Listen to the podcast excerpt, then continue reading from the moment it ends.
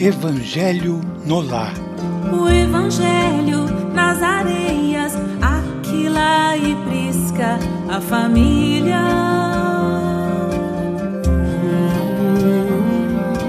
Na pureza de bondade, abrem suas portas ao errante.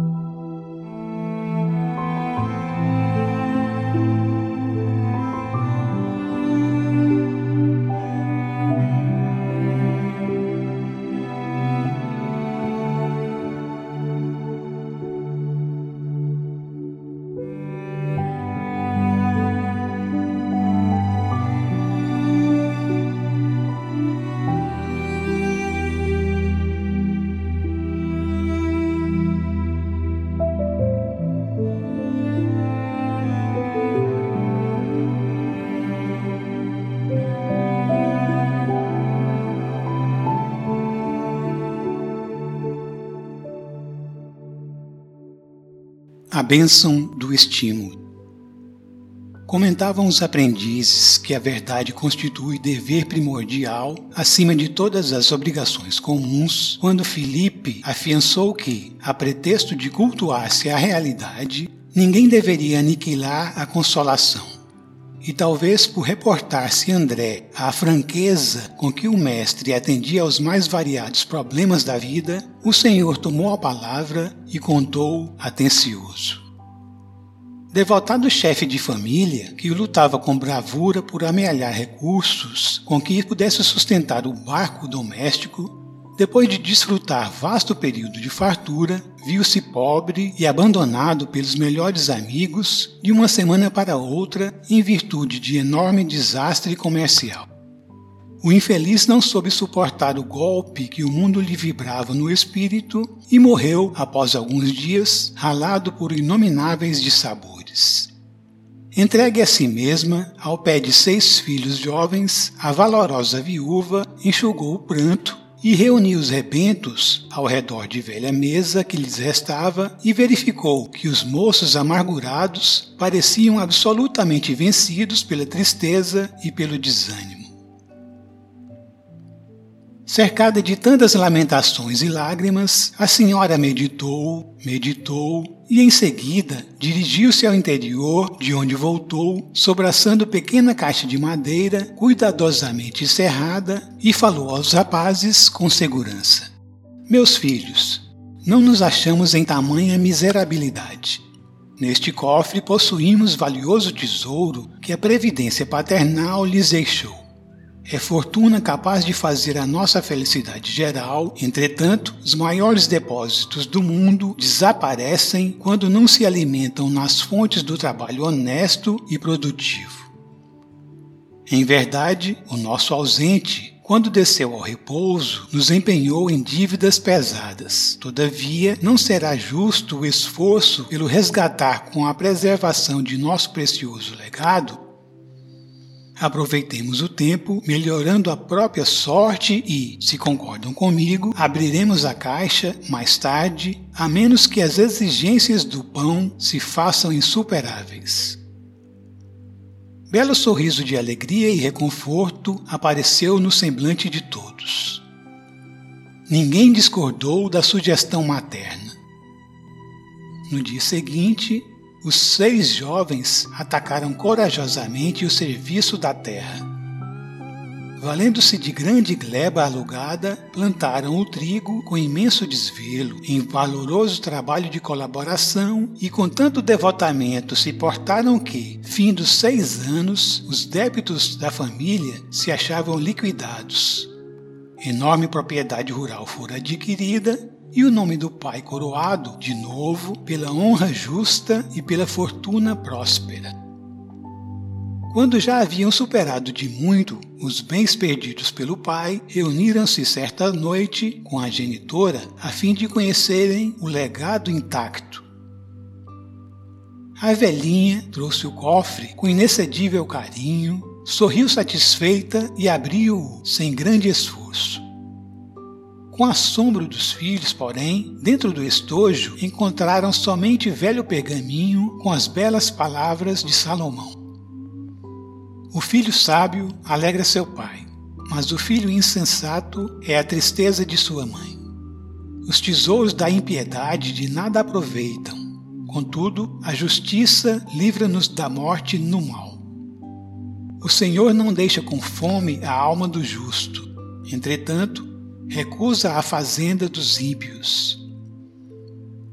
Aquele que trabalha com mão enganosa empobrece. Todavia, a mão dos diligentes enriquece para sempre. Entreolharam-se os rapazes com júbilo indizível e agradeceram a inovidável lição que o carinho materno lhes havia doado. Silenciou o mestre sob a expressão de contentamento e curiosidade dos discípulos e, fim da ligeira pausa, terminou sentencioso. Quem classificaria de enganadora e mentirosa essa grande mulher? Seja o nosso falar sim, sim e não, não nos lances graves da vida, mas nunca espeziemos a bênção do estímulo nas lutas edificantes de cada dia.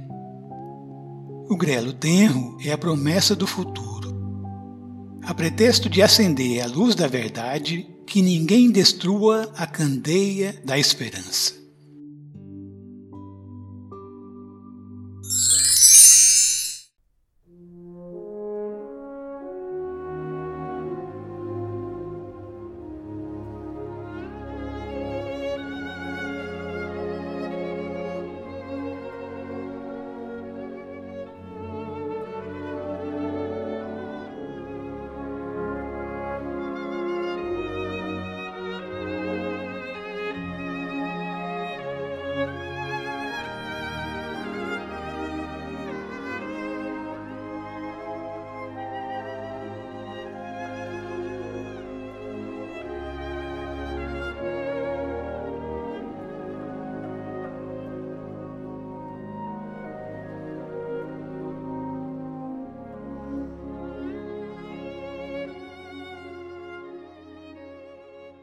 Do Evangelho segundo o Espiritismo, no capítulo 12, Amai os vossos inimigos, os inimigos desencarnados, os itens 5 e 6. O espírita tem ainda outros motivos de indulgência para com os inimigos, porque sabe, antes de mais nada, que a maldade não é o estado permanente do homem mas que decorre de uma imperfeição momentânea e que, da mesma maneira que a criança se corrige dos seus defeitos, o homem mau reconhecerá um dia os seus erros e se tornará bom. Sabe ainda que a morte só pode livrá-lo da presença material do seu inimigo e que este pode persegui-lo com seu ódio mesmo depois de haver deixado a terra. Assim, a vingança assassina não atinge o seu objetivo, mas, pelo contrário, tem por efeito produzir maior irritação, o que pode prosseguir de uma existência para outra. Cabia ao Espiritismo provar, pela experiência e pela lei que rege as relações do mundo visível com o mundo invisível, que a expressão extinguir o ódio com o sangue é radicalmente falsa, pois a verdade é que o sangue conserva o ódio no além-túmulo e lhe dá, por conseguinte, uma razão de ser efetiva e uma utilidade prática ao perdão, bem como a máxima de Cristo: amai aos vossos inimigos. Não há coração tão perverso que não se deixe tocar pelas boas ações, mesmo a contragosto. O bom procedimento não dá, pelo menos, nenhum pretexto a represálias, e com ele se pode fazer de um inimigo um amigo antes e depois da morte. Com o mau procedimento, ele se irrita e é então que serve de instrumento à justiça de Deus para punir aquele que não perdoou. Pode-se, pois, ter inimigos entre os encarnados e os desencarnados.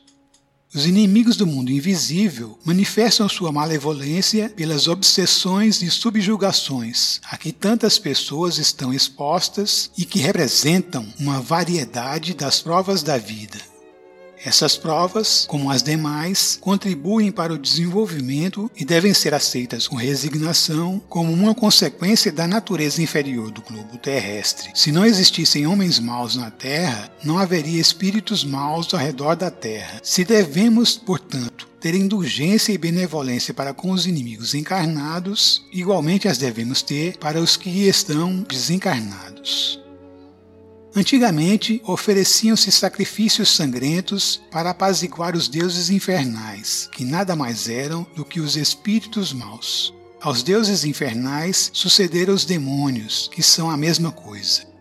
O Espiritismo vem provar que esses demônios não são mais do que as almas de homens perversos que ainda não se despojaram dos seus instintos materiais que não se pode apaziguá-los senão pelo sacrifício dos maus sentimentos, ou seja, pela caridade, e que a caridade não tem apenas o efeito de impedi-los de fazer o mal, mas também de induzi-los ao caminho do bem e contribuir para a sua salvação. É assim que a máxima, amai aos vossos inimigos, não fica circunscrita ao círculo estreito da terra e da vida presente, mas integra-se na grande lei da solidariedade e da fraternidade universais.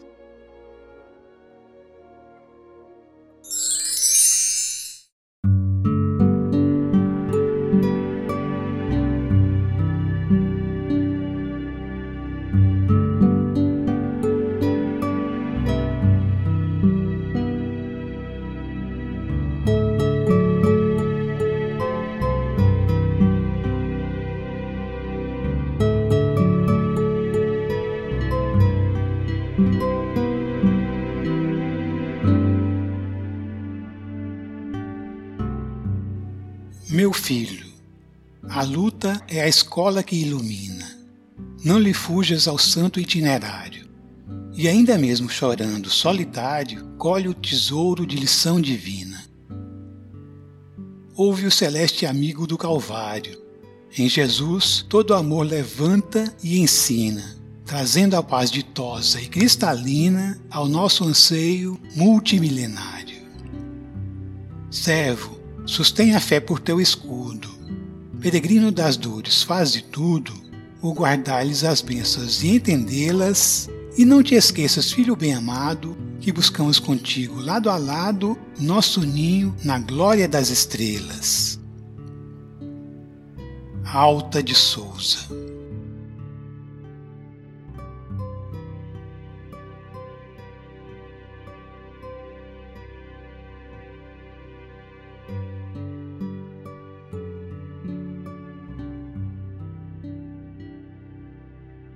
Jesus amigo, na certeza inabalável da Sua presença constante ao nosso lado, que possamos nos esforçar para que da nossa parte estejamos também sempre contigo. Para tanto, que possamos elevar e manter elevado o nosso pensamento em direção às forças superiores da vida. E neste exato momento, irmanados em pensamento com os amigos espirituais que nos acolhem e envolvem,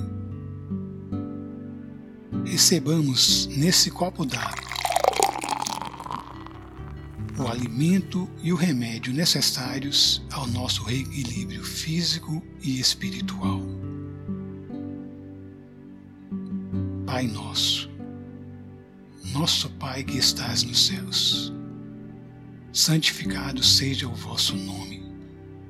Venha a nós o vosso reino de amor e de luz. Seja feita a vossa vontade soberana e justa, assim na terra, nossa escola, como em todo o universo infinito, nossa morada. A parte do pão que nos cabe a cada dia, dá-nos hoje. Não somente o pão material, necessário ao nosso equilíbrio e desenvolvimento físico, como também o pão do espírito, necessário ao nosso equilíbrio e desenvolvimento espiritual. perdoa as nossas ofensas, os nossos erros, as nossas dívidas, assim como nos ensinas a perdoar os nossos ofensores, os que também erram, os nossos devedores. E não nos deixeis entregues à tentação, mas livrai-nos de todo o mal, porque estás conosco todos os instantes da nossa vida, nos ajudando a levantar de nossas quedas e seguirmos em frente, contando com a vossa providência divina, que nunca falta, que nunca falha, e contando também com nossas próprias forças, pois que nos criastes, nos formastes com a vossa essência divina, colocando em nós mesmos aqueles recursos nutrientes e curativos necessários ao longo da caminhada. E de Deus, nosso Pai, é todo o universo infinito, obra de Suas mãos, que nos dá e mantém a vida. Que assim seja.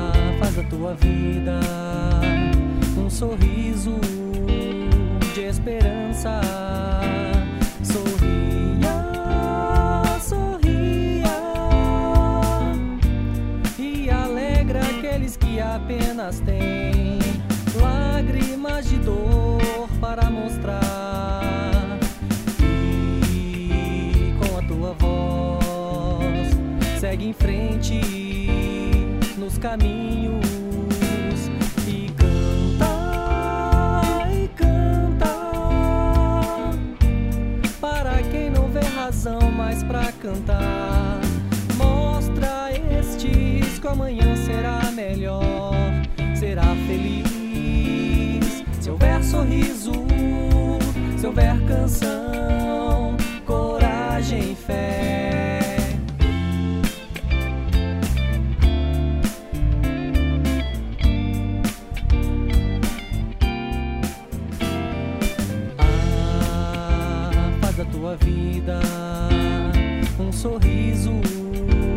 de esperança.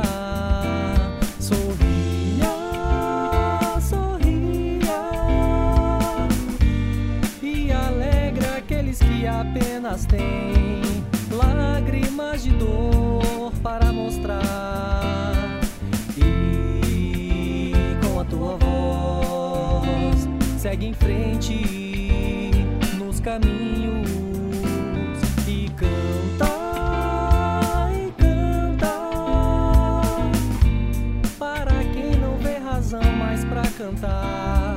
Mostra estes que amanhã será melhor, será feliz. Se houver sorriso, se houver canção, coragem e fé.